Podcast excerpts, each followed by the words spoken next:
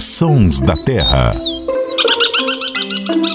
Olá, seja muito bem-vindo. Este é o podcast do Terra da Gente em parceria com a rádio CBN. Eu sou Marcelo Ferri, repórter do Terra da Gente, e aqui comigo estão minha colega jornalista Ananda Porto. Tudo bom, Ananda? Tudo certo, Ferri. É um prazer estar aqui com vocês. E o biólogo Luciano Lima. Como vai, Luciano? Oi, Marcelo. Oi, Ananda. Prazer enorme estar aqui com vocês e um abraço para todo mundo que está aí nos ouvindo. Você sabe qual que é o animal terrestre mais barulhento do Brasil? Olha, ele tem um grito que pode chegar a 130 decibéis. É o mesmo que a turbina de um avião a jato. Pode ser ouvido a 5 quilômetros de distância. Conseguiu imaginar? E olha, não é um bicho tão grande, hein? Eu tô falando do bugio, o macaco bugio.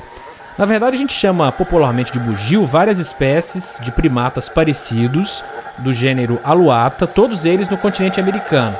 Aqui no interior de São Paulo é mais comum o bugio preto, aqui mais para o norte, noroeste, região de Ribeirão Preto e um pouco acima. E tem também o bugio ruivo na nossa região e outras partes do país.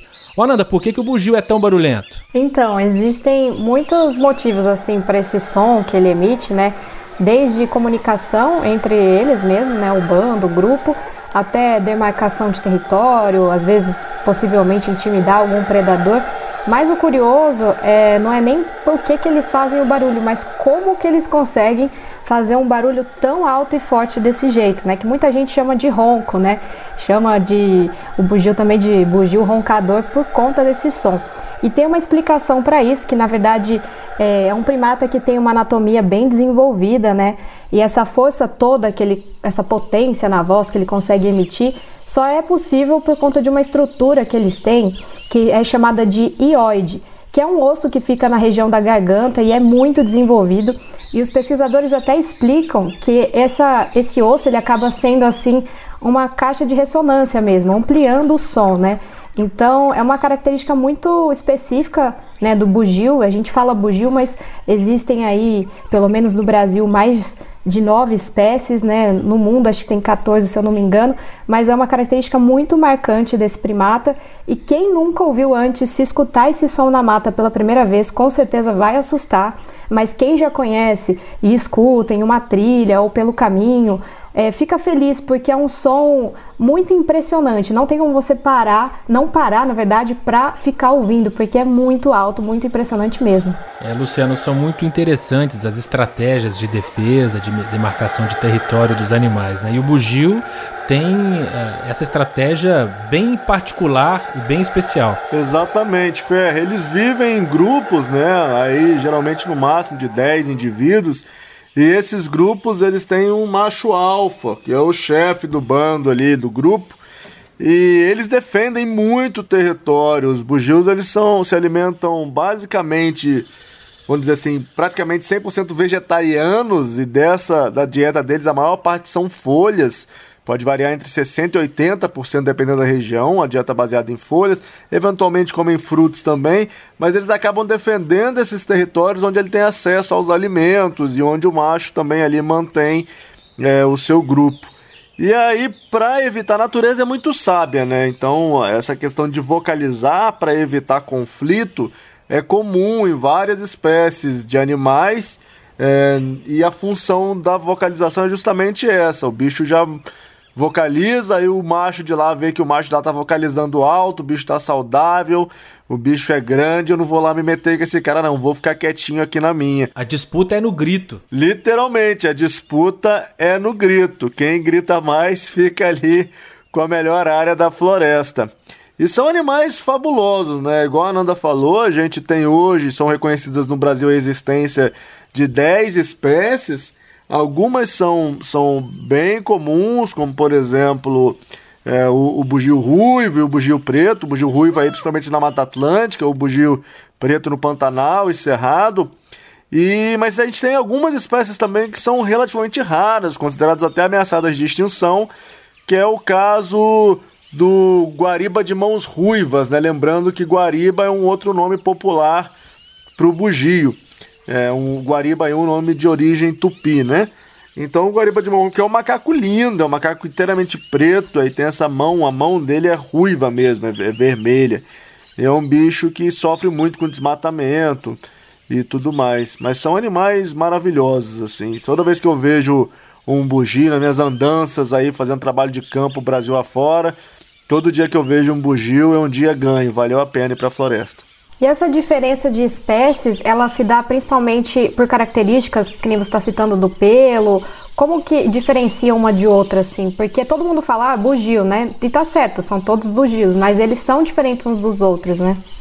Isso, a maior parte deles ocorre em regiões diferentes. Então, na Amazônia, você tem várias espécies que são delimitadas por rios específicos, né? Então, como eles ficaram isolados dentro do que a gente chama de interflúvio, essas, esses grandes espaços na Amazônia entre o Rio Grande e outro, eles acabam se diferenciando e tornando outras espécies. Mas a diferença principal é na pelagem. Mas também varia o tamanho, varia um pouco a, a vocalização, que algumas espécies tendem a ser um pouquinho mais grave. Então tem uma série de características e principalmente também uma variação genética, que os estudos genéticos comprovam que são espécies, embora similares, mas diferentes. Mas mesmo indivíduos da mesma espécie tem uma diferença de cor, né? Geralmente o macho é mais escuro, quase preto, e a fêmea clara, cor de caramelo. Exatamente. Por exemplo, o bugio preto aí. É, que inclusive o bugio é um dos poucos gêneros de macacos, especialmente no Brasil, que a gente tem a dimorfismo sexual na coloração, diferença de coloração entre macho e fêmea. E igual você falou o bugio preto é um exemplo disso. A fêmea é um amarelo pálido e o macho é bem escuro. E é interessante porque quem está acostumado a ver, por exemplo, saguis, né, que estão também comuns assim aqui no Sudeste, quando vê um bugio fica impressionado porque ele é de fato bem maior, mas ele ainda não é o nosso maior primata, assim, ele é de porte médio, mas também chega a ser imponente, né? E uma característica que eu gosto bastante do bugio, eu acho que ele tem uma feição bem simpática, assim, embora às vezes possa é, reagir ou querer defender território e tudo mais, né, como qualquer animal silvestre. Eu acho engraçado porque ele parece que tem uma barba, né? Tanto que tem, tem algumas pessoas que falam que é um macaco com barba, né? Mas na verdade é o pelo, né? Exatamente. E é bem pronunciado no macho, exatamente por conta do osso ioide que você falou, que é um osso muito interessante, que inclusive nós, seres humanos, também temos, né? Só que é um osso muito interessante, ele está associado a. Nos humanos também está associado à fala, à mastigação, e ele é um osso que não articula com nenhum outro osso. É, e no bugio ele é muito desenvolvido e acaba que ele forma essa estrutura aí na garganta, essa barba, que ela é de pelo também, mas é um pouco por conta também da presença do ióide, especialmente nos machos, né? Por isso que o macho aparece que tem a barba. E o ióide funciona aí como essa caixa de ressonância, né? O bicho grita e o barulho faz forte ali, né? É, muito bonito. São muito bonitos os bugios e a gente espera que tenha mata suficiente para que eles sobrevivam, porque é um animal que depende de mata, né? Aliás, ele rarissimamente desce para o solo, até mesmo para tomar água, né? Aproveita a água ali das bromélias, dos frutos, nos ocos das árvores. Tem que ter mata em pé para ter bugio. Bom, se você quer ver belas imagens de bugios, acesse o nosso Instagram, arroba Terra da Gente. E se você curtiu esse episódio, quer compartilhar ou quer ouvir outros episódios dos Sons da Terra, acesse o terradagente.com.br ou então o seu agregador de podcast preferido. Vocês sabiam, Ananda e Luciano, que bugio também é estilo musical? Não, eu tô aprendendo isso aqui. Eu gosto do, do nosso quadro no Sons da Terra porque a gente aprende cada episódio. E isso daí para mim foi um conhecimento riquíssimo, eu não sabia não. Eu também não sabia não. Embora eu tinha uma playlist é, na época do antigo MP3 Player que era Mamíferos da região neotropical, que aí tocava bugio, tocava onça, tocava irá, tocava vários animais na minha playlist lá. Essa é a playlist do biólogo.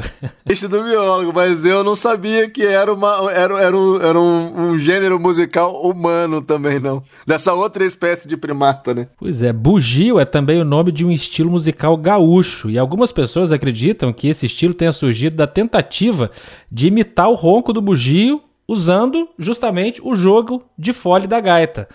E a dança gaúcha, ela lembra um pouco os movimentos do bugio. Então são dois passos para cada lado e um pulo lateral. Quem tiver curiosidade pode buscar aí na internet vídeos dessa dança bugio, que é uma música gauchesca, e vai ver que as pessoas realmente dançam meio igual macaco. É muito interessante. E a gente vai encerrar com o grupo Os Serranos, que é um grupo tradicionalista gaúcho, tocando o estilo bugio. Abre a gaita, tchê! A edição foi de Samuel Dias. Obrigado, Ananda e Luciano, pela participação. E até a próxima. Tchau, gente. Obrigada e até a próxima. Tchau, tchau, gente. Até a próxima.